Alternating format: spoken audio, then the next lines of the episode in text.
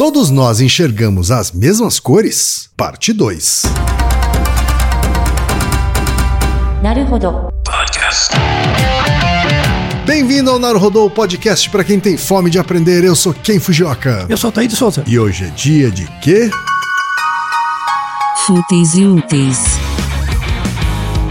Altaí, vamos para os recados da paróquia. Quais são? Número 1, um, vai no iTunes Store, dê 5 estrelas e faça o seu comentário. Isso aí. Número 2, indique um episódio do Naruhodô para alguém que nunca ouviu o Naruhodô ou mesmo nunca tenha ouvido um podcast. Vamos aumentar o tamanho de nossa podosfera. E número 3, Altaí. Ah, O número 3 é sobre ajudar a manter o Naruhodô no ar, Altaí. isso aí. E para contribuir, basta usar o aplicativo PicPay e assinar o apoio mensal de 15 reais. São duas Coca Zero, querido ouvinte, querido ouvinte. Uma para Altair e uma para mim. E como assinante, além da nossa gratidão, você terá três coisas. Um, você terá acesso ao grupo secreto no Telegram, ou seja, assinante pode conversar com a gente, com a comunidade de ouvintes assinantes. Dois, você terá vantagens especiais. Por exemplo, assinante recebe os episódios no grupo secreto do Telegram antes de todo mundo. E três, você receberá conteúdos exclusivos. Por exemplo, assinante recebe episódios que só são distribuídos no grupo secreto do Telegram.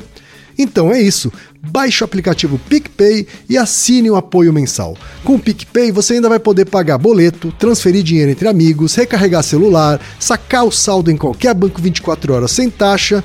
E olha só, no primeiro mês de apoio ao Narodô, você ainda tem um cashback de 10 reais. Isso mesmo, você assina e recebe 10 reais de volta. Uhum. Tá. Agradecemos desde já e participem, por favor. É isso aí. E antes da pauta, mais um recado.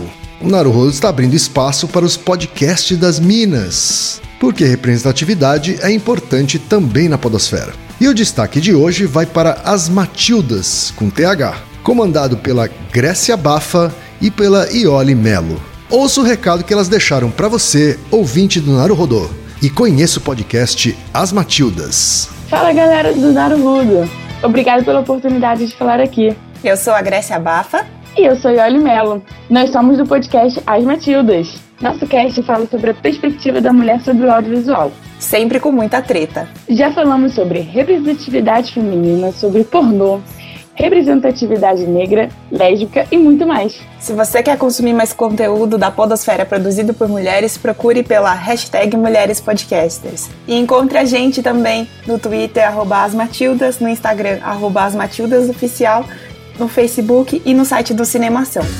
E chegamos ao momento Alura, Altair. Ah, E você, ouvinte, já sabe, a Alura é a maior plataforma de cursos online do Brasil. Mas a Alura não é só uma plataforma, ela é uma instituição de ensino. Ou seja, ela garante a qualidade dos cursos que são produzidos por ela mesma. Não é um simples repositório de cursos sem curadoria. E funciona de um jeito muito simples. Você tem acesso a mais de mil cursos de tecnologia e negócios digitais com uma única assinatura. É isso mesmo, uma só assinatura e você acessa absolutamente tudo. E agora a vantagem: ouvinte Naruhodô tem desconto de 100 reais. Mas para ter esse desconto, precisa acessar a seguinte URL. Anota aí: alura.com.br barra promoção barra Naruhodô. Repetindo, alura.com.br barra promoção barra Naruhodô. Assine a Alura hoje mesmo e faça a diferença na sua carreira. Altair, Vamos continuar. voltamos então para a segunda parte do Isso. episódio que tem como questão um tema proposto por Lucas Valadares, pelo Juliano Alves de Oliveira e pelo Lucas Zurvelen. isso. Isso? Uma pergunta infantil. Começou na, na época de criança. É verdade. Vamos né? responder. Quase- Praticamente todos eles dizem que tem a ver, remete à infância deles. assim, Isso. né? Muita gente deve ter tido isso. Verdade. E você viu que a gente fez uma apreciação histórica, Uhum. antropológica, é, filosófica da primeira parte. É verdade. E a gente acabou o episódio numa dicotomia. Uhum, né? Exato. Que é aquela dicotomia se a, a percepção de cores ela é moldada unicamente pela cultura ou de fato ela tem uma base inata, né? Então, o Wittgenstein 1 e o 2. e o Wittgenstein 1 e 2, né? Vamos atacar um pouco mais, continuar um pouco nessa questão. Agora a gente chegou no século XX, ficou um pouco mais fácil a gente chegando em artigos mais atuais, assim, Certo. né? Mas é, para mostrar que a questão dos nossos ouvintes não é uma questão trivial. Ela abraçou muitas pessoas. Parece, mas não é, né? Não é. As questões simples, prosaicas, são as que demandam maior tempo de elaboração, porque muita gente pensou sobre elas. Aham. E por isso que esse é um dos episódios que eu enrolei pra fazer, assim, porque demanda muito tempo de elaboração, tá? Vamos continuar. Então a gente parou. Século XX, Wittgenstein, né? Ele não falou só, só sobre a visão de cores, né? Ele falou sobre a relação entre pensamento e linguagem, na verdade, né? E realidade. Mas ele usou um pouco a visão de cores como um exemplo. Que ele fala da questão da, da essência, né? Do problema da essência, se a, a linguagem servia para descrever a essência das coisas, como são, ou de fato não tem como ter acesso à essência porque a gente é mediado pela cultura Certo. né? E a cultura cria um- um- uma estrutura que estrutura o nosso acesso à realidade. É como se eu não pudesse ver a realidade, é como se eu só visse a realidade através de uma janela. Certo. Só que essa janela chama cultura, então eu só consigo ver de forma mediada. O que é uma questão filosófica clássica que afeta muitas pessoas, tá? Mas a gente- agora a gente E vem... muitas outras questões também. Nossa, né? muitas. E fica por outros episódios. Mas agora vamos para uma questão mais atual, né? Então, especificamente da visão de cores. Então, a, a- veio lá do Aristóteles, veio, aí o Newton deu o braço dele, aí toda a teoria da óptica, da física se desenvolveu, porque essa, essa teoria é uma teoria de avaliação da natureza. Então, eu não preciso saber o que você está enxergando, eu só preciso construir um aparelho que regule, captar os dados e analisar eles. Né? Então, para os seguidores, entre aspas, para os seguidores do Newton, também tá tudo bem. Né? Sim, Tudo tava bem, sussa. Isso. Aí depois eu percebi, aí surgiu, por exemplo, o daltonismo, né? Tem o Naruhodo sobre daltonismo. Falar, ah, então tem doenças relacionadas com a não percepção das cores adequadamente. E aí foi se estudar a biologia do olho. Foi tudo bem e tal. Só que essa questão mais artística barra antropológica continuou em aberto. E essa questão antropológica cultural que virou uma celeuma sabe? Então, hoje, por exemplo, aí o nosso episódio sobre daltonismo ajuda muito, a gente já sabe, assim, sensorialmente como as pessoas enxergam, quais são as vias e tal. Eu vou falar a única teoria que está ainda em aberto, Tá bom. tá? Mas o interessante dessa teoria que está ainda em aberto é a relação que ela tem com a antropologia. Então, junta meio os dois no final. Tá? Tá. Você já deve saber que a gente tem lá no, no nosso olho os cones e os bastonetes e tal. Os cones são os que vêm a cor. E a gente tem os três tipos de cone, né? O RGB, tá? Sim. Que é a tecnologia que a gente usa na TV baseado no nosso próprio olho, Certo. tá? Não é o contrário. Então, até aí tudo bem. Só que a gente tem uma teoria, que aí é é de neurofisiologia do- da visão mesmo, que chama, chama teoria dos processos opositores. Sim. Que é o seguinte: eu só tenho receptor para três cores, né? Vermelho, verde e azul. Como é que eu crio as outras cores? Como é que eu vejo um violeta? Como é que eu vejo, né? E aí ela foi formulada em 1878 pelo Ewald Herring, que depois teve uma aplicação na psicologia social pelo Richard Solomon, que eu vou usar isso em outro episódio mais pra frente. Tem a ver com teoria de motivação e tal. Que ele fala o seguinte, que fisiologicamente o nosso olho, assim, ele, ele constrói as cores a partir de combinações de cores que a gente nunca vê. Como é que é? Repete. Ó, repete. você tem três receptores no seu olho, tá? Como que a partir desses três receptores você cria milhões de combinações? Tá? Então, cada um desses receptores tem uma substância química dentro do, do receptor, da célula. Certo. E essas substâncias químicas, elas geram reações químicas, que é- são reações catabólicas ou anabólicas. Tá? Então, ele fala que você tem três substâncias, só para facilitar, você tem três substâncias químicas na retina, e essas três substâncias se misturam por meio de duas reações químicas. Certo. Uma reação é excitatória, ela gera atividade do, neuro- do neurônio, outra é inibitória. Tá? Tá bom. Então, se você lembrar de química, você lembrar de equilíbrio químico, lembra daquelas equações de estiquiometria? Que aí você equilibrava. Vagamente. É, mas você equilibrava a reação química para. E dependendo da quantidade de substância, ela ia mais rápido num sentido ou no outro. Sim. Vagamente. É isso que acontece no olho. Tá? O degradê entre a concentração das substâncias é o que dá a variação das cores. Certo. É o degradê, sabe? Essa diferença de concentração. E aí ele, esse Herring descreveu que tem substâncias que são opositoras. Quando uma está presente, a outra não pode ativar. Tá. Então uma meio que inativa a outra, tá? E aí ele cria pares disso, que é, por exemplo, o vermelho e o verde. Quando um receptor vermelho está ativado, o verde é muito pouco ativado. Outra é o azul e o amar- o amarelo. E aí ele foi estudar essas, essas vias, né? essas que- relações químicas. E aí ele nota que as outras cores são criadas como uma relação entre três substâncias e duas reações químicas. Tá? Então ele, ele monta esse quadro. Aí ele, mo- ele mostra assim que tem receptores mesmo, né, para cada uma e tal. Só que, como é 1878, não tinha uma evolução tecnológica tão grande. Tem, ficaram alguns buracos, né? E ele propôs um experimento que, gente- que você pode fazer em casa para ver esse efeito dos opositores. Que é o seguinte: pega um- uma coisa bem vermelha, né? Bem vermelha mesmo.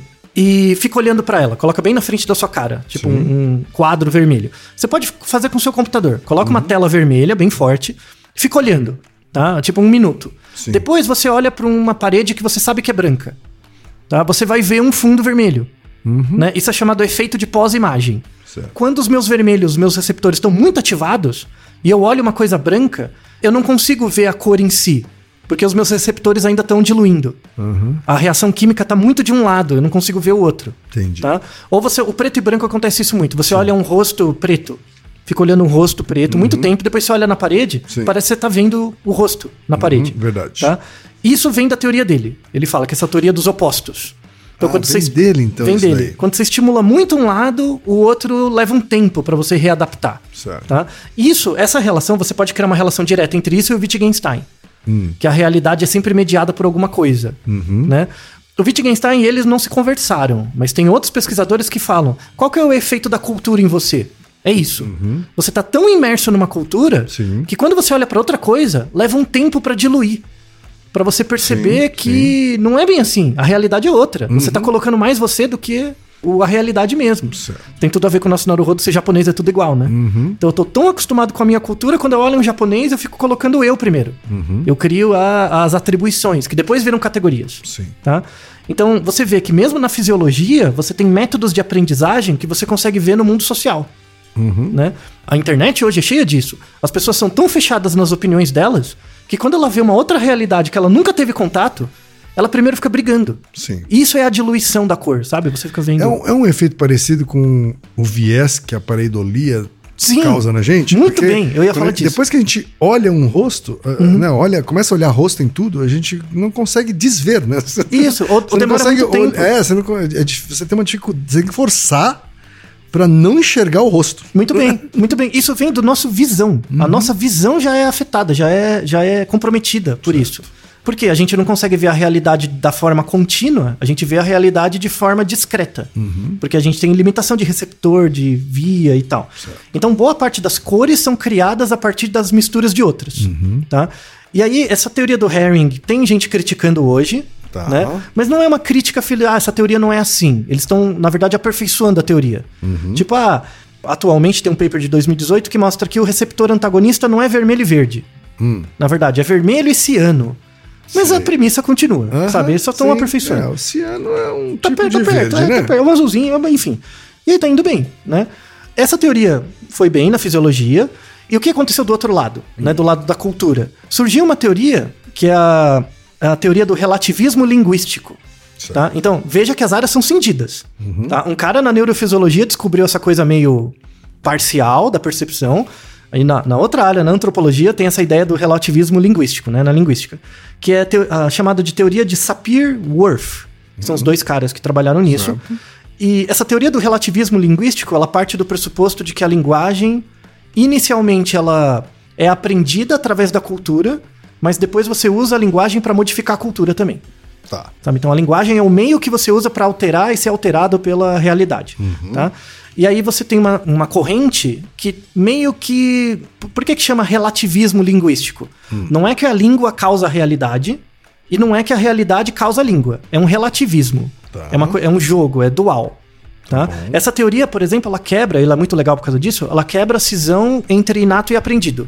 N- Não existe inato e aprendido. Você tem uma predisposição que são significantes, né? E tem um significado. Você não é só o significante ou só o significado. Você é o Claro. jun- a, a junção. Né? Você é a semiótica dessa relação, né? Você tá no meio. E aí tem um... Em 1960, teve dois pesquisadores, que é o Paul Kay e o Brent, né? Berlin, que criaram um conceito de termos de cor básico. Então, ele eles eram antropólogos, sociólogos, Eles achavam que, apesar desse relativismo linguístico, né, a língua modula a percepção da realidade, mas deve ter alguma coisa inata. Deve ter uma categorização mínima, sabe? Nem que seja claro e escuro. Assim, que seja biológico. Então ele tentou juntar, né? Que foi ótimo. É, é- é uma, uma das teorias mais sólidas que a gente tem hoje. E eu vou mostrar as críticas a ela também, tá? bom. Começou em 1960. E aí ele- eles fizeram um estudo extensivo de várias culturas para mostrar a percepção de cores. E aí ele mostrou que a percepção de cores depende da complexidade da sociedade. Então eles é deles essa, essa ideia de que quanto mais não complexa, mas quanto mais diversificada a sociedade, mais palavras a gente precisa para nomear cores. Tá? Então, por exemplo, uma coisa é a realidade ter cores. Outra coisa, isso é ser útil para mim. E aí eu não preciso pôr nome. Se não é útil, assim, eu discrimino, mas não uso Aham, na minha sim. sociedade É, e tal. O nome daquilo não faz tanta diferença. É, aí eu ponho tudo Aham. numa caixinha. Certo. Tá? E aí ele des- descreveu sete fases de desenvolvimento das- da percepção dos nomes das cores. Tá? E aí ele descreveu algumas culturas. Existem culturas que só tem preto e branco. Tá. Claro e escuro. Só. Então só tem dois nomes. Né? Ok. Aí tem outras culturas que, depois que aparece o claro e o escuro, e essa é a cla- a classificação de cores mais simples, assim. Tá bom. Sempre vai aparecer depois, com a complexificação da sociedade, o vermelho. Sempre Isso é importante, tem tudo a ver com o Piaget, tá? Então, eu tô morando em comunidade. Minha comunidade ainda é bem poucas pessoas, inicial. A gente desenvolve uma língua. As primeiras cores que vão aparecer é preto e branco, claro e escuro. Certo. Necessariamente depois vai aparecer o vermelho. Ah, é? Necessariamente. E aí ele tem, ele mostra algumas evidências mostrando que as culturas que têm vermelho como nome, tipo, meu vermelho é tantã, isso é, é vermelho. A cultura que tem vermelho já tem preto e branco. Antes. Ah, necessariamente. Necessariamente, nesse sentido. Há uma né? sequência aí. É uma sequência de percepção, né? De construção do conhecimento a partir do- da percepção da natureza. Então surge preto e branco, depois vermelho. A terceira fase vai surgir um nome ou pro verde ou pro amarelo. Tá. Tá? Ou, se- e aí, se você voltar na teoria dos processos opositores da fisiologia do olho, verde e amarelo são cores opostas no receptor do olho. Certo. Né? Então você vê que uns caras criaram uma coisa baseada na antropologia que tá batendo com a biologia do outro lado, e ninguém conversa, mas tudo bem. Então, primeira fase, preto e branco, segunda fase, vermelho, uma palavra por vermelho, depois ou verde ou amarelo, em culturas que aparecem um ou outro. A quarta fase vai aparecer verde e amarelo, vai ter uma palavra para cada um. Tá. Né? A quinta fase vai aparecer o azul, Só na quinta. só na quinta. O azul vem em japonês, né?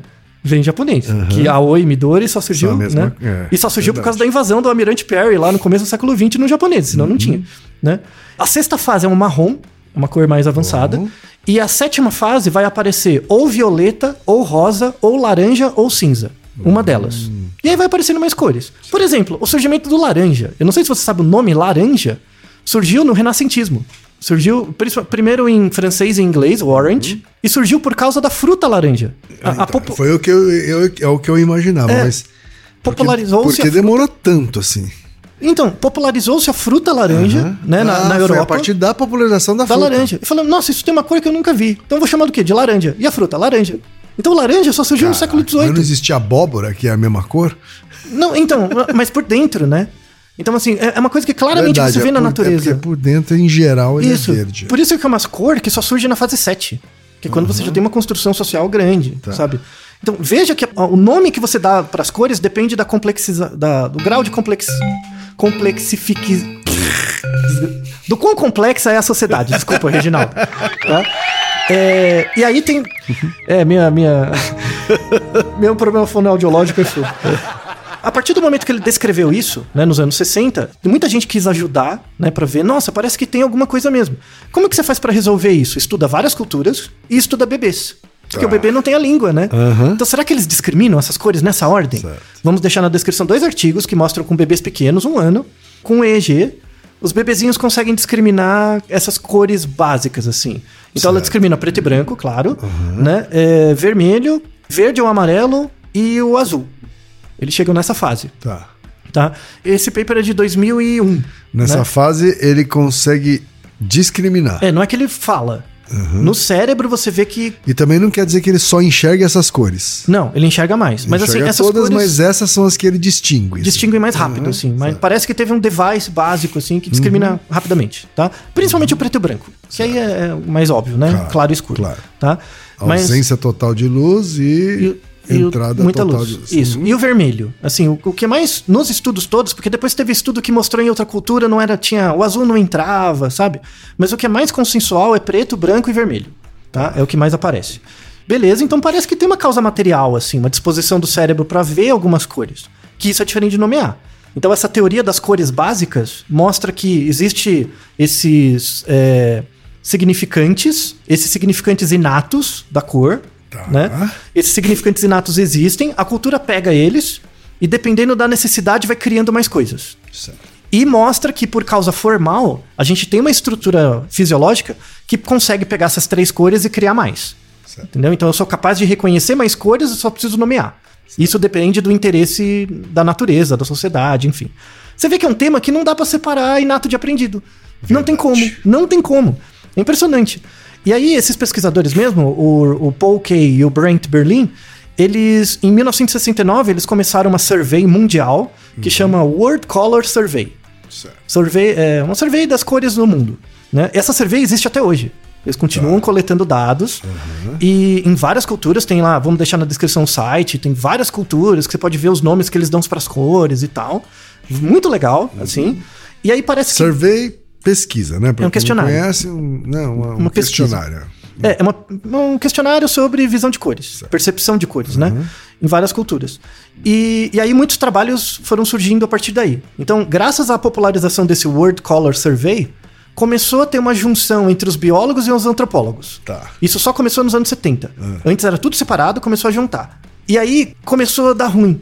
Sabe? Quando junta o biólogo com o antropólogo, que você faz uma postura integrada, essa teoria do Kay aí começou a sofrer várias críticas. Né? Sei. da universalidade desses discriminantes básicos de cor, sabe? Tá. E aí eu vou deixar um artigo que, tipo, caiu minha boca. Eu adoro, eu, eu sigo revistas de antropologia. Tá. Eu, eu, por que, que eu gosto de antropólogo? Porque você reúne várias evidências, está construindo uma coisa, sabe? É, Quando você você. é um fã da antropologia. Eu sou fã né? mesmo. Quando você começa a se convencer de que parece que tem uma teoria que explica, vem um antropólogo e dá uma um tapão na sua boca. Tipo, olha essa evidência. Tipo, pá! Né? Um artigo sensacional. 2019, o artigo. Sei. 2019 Ele diz o quê? é uma, um estudo antropológico com uma, um- uma tribo que vive na Amazônia, mas na Amazônia peruana, tá? Que chama Kandoski. Kandoski, essa tribo. Essa tribo é baseada numa estrutura. Elas têm uma língua, né? Que é uma, uma, uma estrutura linguística que não se associa com nenhuma outra tribo em volta. Ela é uma estrutura linguística totalmente diferente, que é baseada numa estrutura de umas tribos que já foram extintas, sabe? Dizimadas. E essa tribo, aí tem. No artigo descreve bem como é a percepção deles. Eles não têm nenhum nome de cor. Nenhum. Nenhum. Nenhum. Eles não têm nem o conceito de cor. E aí, assim. Quer dizer, eles são a própria inefabilidade. Sim, eles. Isso, muito bem. Porque assim, antropólogo não faz que nem comunicólogo e, e marqueteiro que fica olhando, vai um dia lá na, na loja e vê o cara. Não, eles moram uns 10 anos lá na tribo. Por isso que- Vivem lá, né? Por isso que esse artigo é sensacional. O cara vive na tribo, acompanha o cara, vê o cara falando, pensando e tal. Mano, que foda esse trabalho. Porque eles acompanham o dia a dia dessa tribo. E eles veem que, assim, quando eles não estão fazendo atividades de caça, de coleta, de coisas, no tempo livre deles, eles fazem muitos adornos, né? Então eles têm uma frutinha lá que eles amassam pra fazer um extrato de uma cor vermelha e tal. E outras tribos em volta, né? Porque ela não é uma tribo que ataca, ela é uma tribo tranquila, né? É, Tem boa, boa comunicação de comércio com outras e tal. As tribos em volta costumam visitar eles pra verificar, pra ver os desfiles que eles fazem, as cerimônias. Certo. Porque eles consideram essa tribo como a tribo que faz adornos mais coloridos e mais bonitos. Então eles sabem escolher, tipo, eles fazem igual o pintor. Eles pegam as cores, misturam, tiram cores pra fazer cores mais diferentes. Certo. Porque como eles não têm nome pra cor, eu não quero fazer um, sei lá, um, um magenta, sabe? Eu quero fazer a cor que eu acho que é mais bonito. Então ele tem uma variabilidade que não depende da palavra. Então, artisticamente, a representação que eles criam das cores é maior. E aí o antropólogo pergunta, mas que cor é essa? Fala, precisa. Entende? Eu, eu- não precisa. E aí ele- eles... Mas como é que eles conseguem reproduzir aquela cor assim? Se- Então, pela experiência. Tá. Pela experiência. O que eles reproduzem, assim, transmitem, não são as cores. Eles transmitem o método de fabricação da cor. Tá bom. Sabe? O, o método mesmo. Sabe casa de loja de tinta que você vai Sim, comprar? sim, sim. Não tem aquelas máquinas que você constrói? Que é aquilo. Você cria a sua própria cor, né? Isso, e- eles fazem isso. Eles passam pra frente, não o nome da cor, mas essa a máquina de fazer tinta. Tá. Sabe? Sensacional. Aí, tipo, não tem a base biológica. Cadê a base biológica da cor? Aí eles fizeram esses experimentos que o Kay fazia, de descre... e não tem nada. Nada. Não, conse- não conseguiram trazer o índio pra fazer ressonância magnética nem EEG, né? Que Aí é- tudo bem. Mas já dá uma paulada na teoria do- das cores básicas, sabe? E aí começaram a criticar também os caras das cores opositoras, que não é bem assim. Ou seja, essa é a celeuma. Entendeu? Parece que você tá construindo uma teoria, mas tem muito contra-exemplo. Muito contra-exemplo. Por isso que eu, eu fiquei demorando pra ver se aparecia uns artigos novos, mas não aparece. Então eu resolvi fazer. tá? Pra você ver como, como isso é engraçado, né? Como, como essa questão da construção do nome da cor Aham. independe da percepção né, Sim. da cor, mas depende da cultura. Vamos falar um pouco de computador, tá? Você como ex ou não, quem é computeiro sempre é computeiro, né? Como que computador percebe cor? Imagina que o computador é uma outra cultura, tá? Só para fazer um exercício. Como que o computador percebe cor?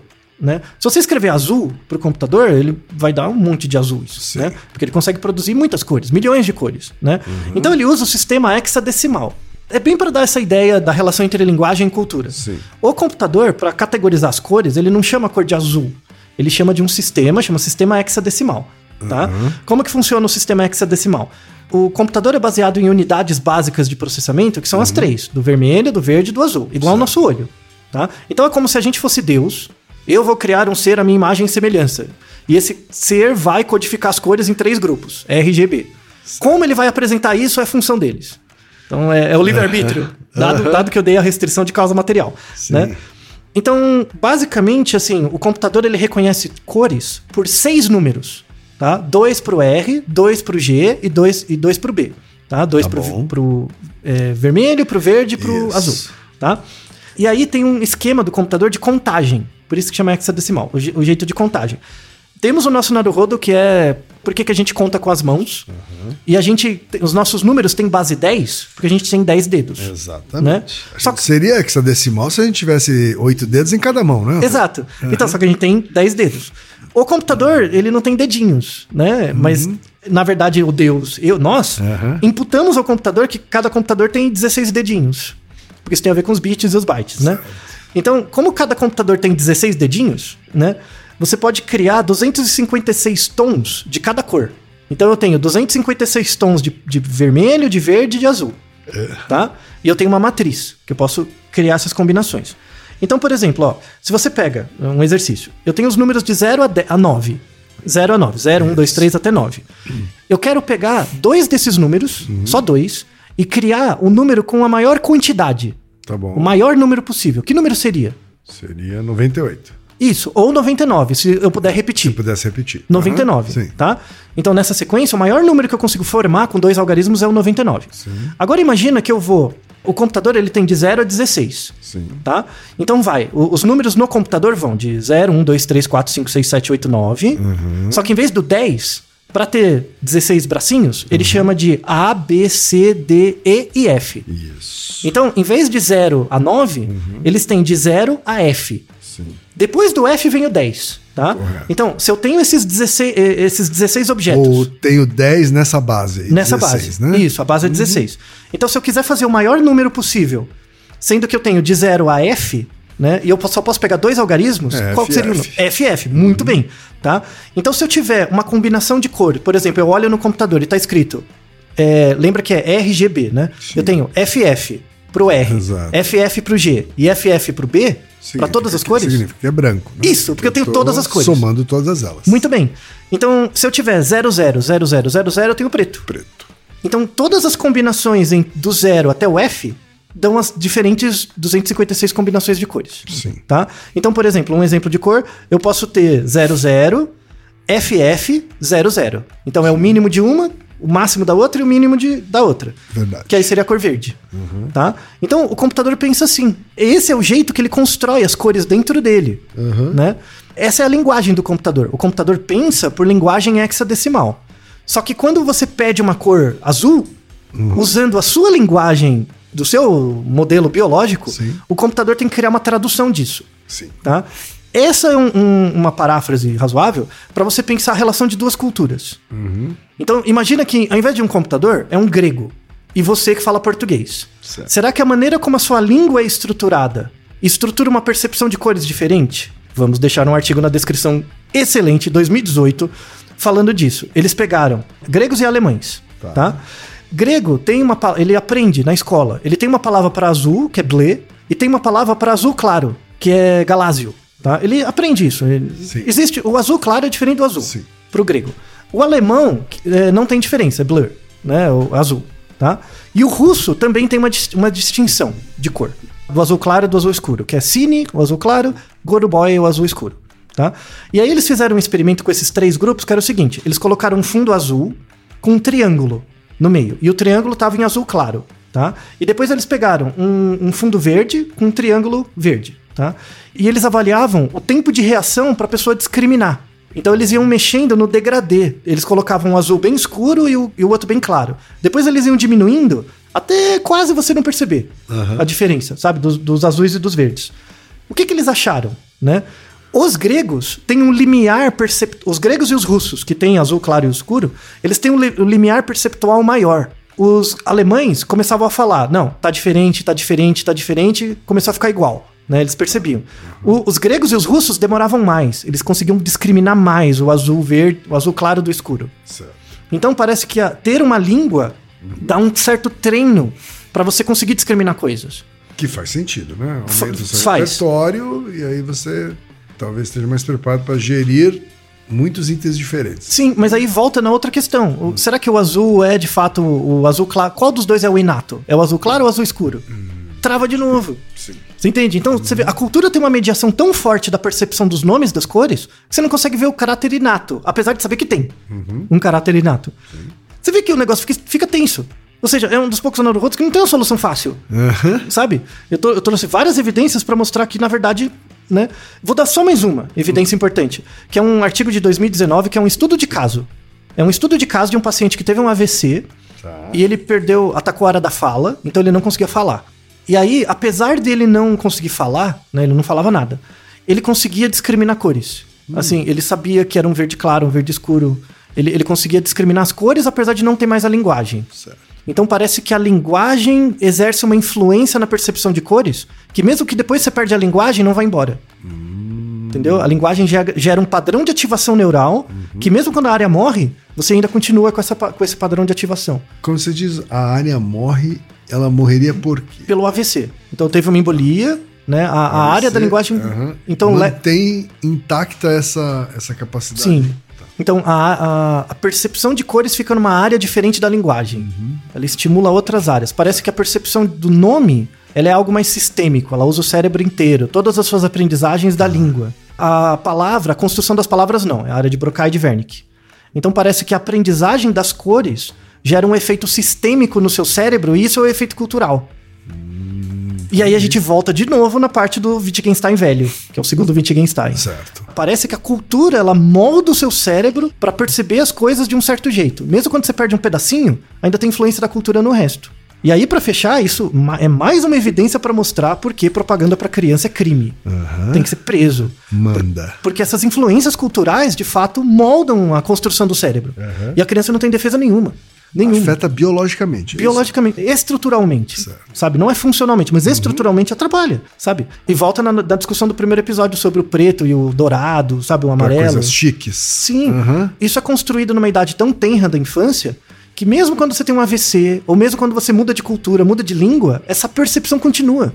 Porque afeta o seu cérebro de forma sistêmica, Certo. como um molde mesmo. É igual uma massinha de modelar que você coloca, assim, aperta o dedo, a massinha de modelar nunca vai voltar pra forma original depois de você ter apertado. Uhum. Esse é o efeito do que a cultura, a propaganda, as coisas estabelecem. Provoca na cabeça das pessoas. Sim, isso tem que ser combatido. Não sei como, sabe? Porque é uma questão tão complexa e as áreas não conversam, sabe? Então, o mesmo desfecho que a gente tem pra esse episódio, que é um, um desfecho mais ou menos eh, que eu não consigo fazer nada sobre, é o desfecho que a gente teve pro nosso episódio duplo sobre depressão.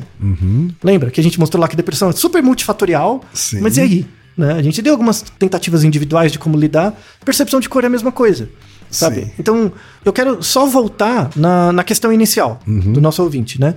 Então, ah, quando eu vejo uma coisa vermelha quando eu era criança, como é que eu sei que os outros estão vendo vermelho? Exato. Dá pra responder isso usando uma metodologia parecida com aquele do episódio da depressão, né? Que é você juntar as, as causas. Então, assim, do ponto de vista material, os dois têm um olho. O- se ele não for daltônico, se ele for daltônico, aí não. Né? Já fácil. Na causa material a gente já resolve.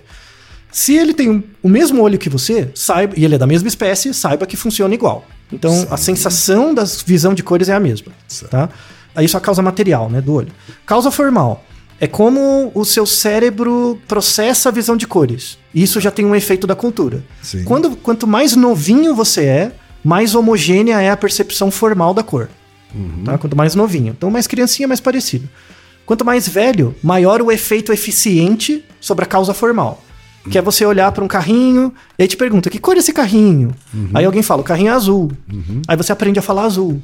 E aí você vai generalizando a cor para outros eventos, né, para outras coisas. Tá? É daí a dificuldade de ver as características inatas da Sim. cor. Porque rapidamente você aprende a nomear, né? E o seu pai e sua mãe te ensina. Tem um trabalho, que aí é o trabalho final, fantástico. Assim, fantástico. É é de uma outra área que linguista não conhece, biólogo não conhece, que conseguiram construir um modelo experimental para avaliar o caráter inato da percepção de cores. Porque assim, se como a criança aprende a linguagem muito cedo, eu não consigo saber Sim. o inato, fica muito difícil. Claro. Mas se aparecem outros bichos, se outros bichos conseguem reconhecer azul e chamar de azul, verde e chamar de verde, deve ter um caráter inato, porque vem de outros bichos. Sim. E aí tem um artigo sensacional mostrando generalização de cor em que? Galinha. Ah, muito bem! Porque ela generaliza cores muito melhor que a gente. E sabe, o- e sabe o que acontece? Galinha tem quatro cores. Ela tem, perce- ela tem- não, não é visão, ela vê muito melhor cores que a gente. Assim, Quatro cores que você diz, tá ela, falando ela fala, do... ela tem quatro cocós de cor. Ah, como linguagem mesmo? Não é linguagem, é vocalização, não sei se é linguagem, mas ela tem quatro cocós. Ela tem quatro cocós. Claro, escuro, né? E aí bate com a teoria do, do Kay lá, né? Sim, claro, sim. escuro, vermelho e amarelo. Olha Cocózinhos diferentes só. pra cada um. E ela generaliza esses cocós. Então, quando você mostra uma cor azul e pareia com comida pra ela discriminar aquela cor frente a outras, você vê que ela emite uma vocalização, cocó. Né? Aí quando você põe um, um. Tipo, eu ponho um azul escuro. Aí depois eu ponho um azul claro, ela não faz cocó. Né? Mas quando eu parei o azul claro com outras cores muito diferentes do azul, ela começa a parear o azul claro com o azul escuro. Aí ela chama de cocó também. Uh, e você com seu cachorro e seu gato aí, né? Muito melhor. Esse artigo é muito, muito bom. E é um artigo da área de etologia, não tem nada a ver, mas comple- complementa muito bem. Tá então, certo. assim, para o nosso ouvinte, parece que existe alguma percepção inata Uhum. de discriminação de cor. Com certeza, claro e escuro, sim. Tá? Então, quando você é muito bebezinho, provavelmente o seu vermelho é o mesmo dos seus coleguinhas do jardim Uhum. de infância. Conforme você vai se desenvolvendo, tem um efeito da cultura muito forte. Se vocês todos, todas as criancinhas partilham da mesma linguagem, a o seu vermelho vai ser igual ao mesmo vermelho, Uhum. mas o seu red provavelmente não vai ser o mesmo do red de alguém que nasceu nos Estados Unidos. Tá bom. Ser um pouco diferente, Sim. tá? E aí, quando você cresce mais, você vai ter o efeito da sociedade, da cultura e da propaganda. Uhum. E aí, por exemplo, se eu vivi no Brasil, numa época em que preto é sofisticação, Sim. comparado com você, que morou no Japão, que não tinha isso, aí nossa percepção de cor vai ser completamente diferente. Entendeu? Então eu vou sair pra balada com meu pretinho básico e você, por que, que você tá com esse pijama? Né? Entende? Aí é, é nos níveis, sabe? Certo. No nível material e formal parece que a cor é a mesma. Quando chega no nível eficiente e final, aí a cultura atrapalha tudo. Isso mostra a necessidade de uma integração maior das áreas para explicar esse fenômeno complexo. E, por favor, o povo da semiótica vai estudar um pouco mais de biologia antes de inventar nome para coisas que você não consegue entender. né? Altair, sobrou uma pergunta aqui no e-mail do nosso ouvinte. Sim. Que é, isso poderia justificar isso que você diz, essa, essa capacidade de assimilar muitas cores, né? Uhum. Isso poderia justificar os diferentes gostos por cor que possuímos? Dá para responder isso agora com base nesses níveis de atenção, né, de percepção. Certo. Como na causa material e formal parece que é mais ou menos o mesmo, só que a cultura vai afetando. O que, que afeta o nosso gosto por cor? A cultura. É a sua história de vida, né? A maneira como a história modula a sua relação entre a percepção da cor e a palavra. Então, do mesmo jeito que eu olho preto e eu falo preto, aí eu vejo uma coisa preta, falo preto. Vejo uma coisa preta, falo preto. Aí depois isso é pareado com um estímulo, sofisticado. Aí eu tô falando preto, preto, aí você me apresenta sofisticado, sofisticado. Aí eu começo a associar o preto com o sofisticado. Faço um pareamento de estímulo. Igual os experimentos do Pavlov, né? E isso entra como um conceito. Sim. O gosto ele é muito regulado pela questão social, mas aí dá pra fechar com uma questão mais simples, assim, que você tem uma cor preferida? Eu tenho. Qual é? É preto. Você gosta de preto. Assim, mas por que, que essa é a sua cor preferida? A resposta não é trivial. Você tem uma percepção estética da cor, tipo, eu acho essa cor bonita, ou é uma cor funcional pra você? É uma cor que que funciona. É, ela, Acho que as duas coisas. Dependendo da situação, ela é mais pelo funcional, dependendo é mais pela, pelo estético. Hum, Então, essa é a diferença entre o Newton e o Git. Então tem. Aí, aí é uma pergunta final para os ouvintes. Tem hora que o preto é, eu gosto do preto porque é bonito, e Uhum. tem, gosto, tem hora que eu gosto do preto porque ele é prático. Isso. Os dois são causas sociais. Tá? Para você gostar de uma cor, sempre tem uma causa social. Sim. Tá? Mas o Newton Mas tem naturezas diferentes, né? tem naturezas diferentes. Isso. Você gostar uma, de uma porque é bonita e de outra e de- de- e da mesma cor porque é prática, Uhum. né? São coisas bem. Então- eu poderia escolher cores diferentes por, Podia. né? Pela, pelo aspecto estético ou pelo aspecto prático. Isso. Mas, mas será que o bonito tem a ver com a, a frequência que você vê? Você vai vendo em vários contextos sociais pessoas usando preto. Ah, provavelmente. E aí, aí vira o bonito, mas antes é funcional. Provavelmente, é. E, e para pessoas que têm uma renda mais alta, aí tem um artigo bem interessante que mostra isso. É a relação entre o Newton e o Git, né? A relação entre o funcional e o bonito. Sim. Pessoas com renda, assim, não é a pessoa, mas a classe mais alta, Aham.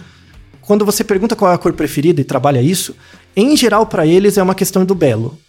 Porque o belo influencia a opinião pública, porque eles têm uma notoriedade maior. Ah, entendi. E na classe baixa é porque é funcional. Tá. Por exemplo, ninguém. Pensa um milionário, sabe? Alguém com uma renda. Aquele 1%, tá? Não é você. Não é ninguém que tá ouvindo isso aqui, não. Aham. Tá? É, aquele 1%, ele vai pensar naquela cor como uma cor que pra ele ele sempre achou bonito.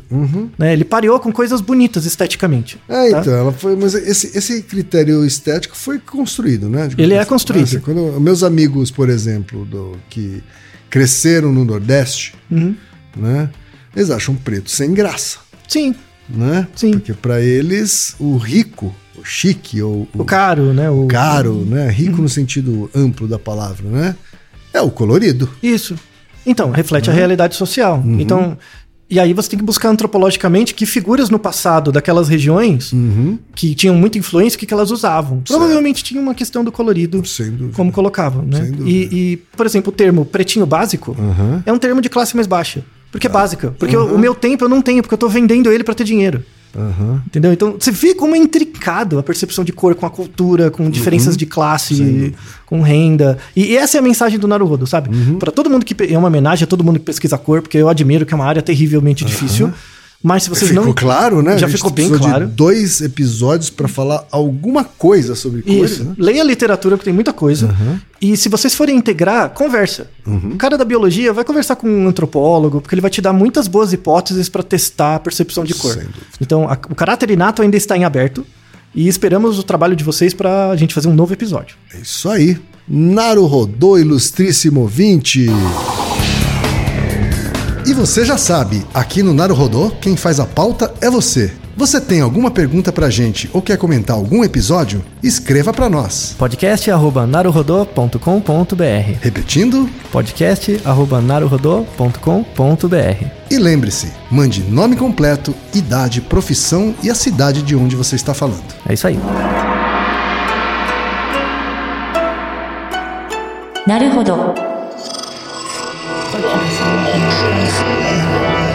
Esse podcast é, é apresentado por b9.com.br.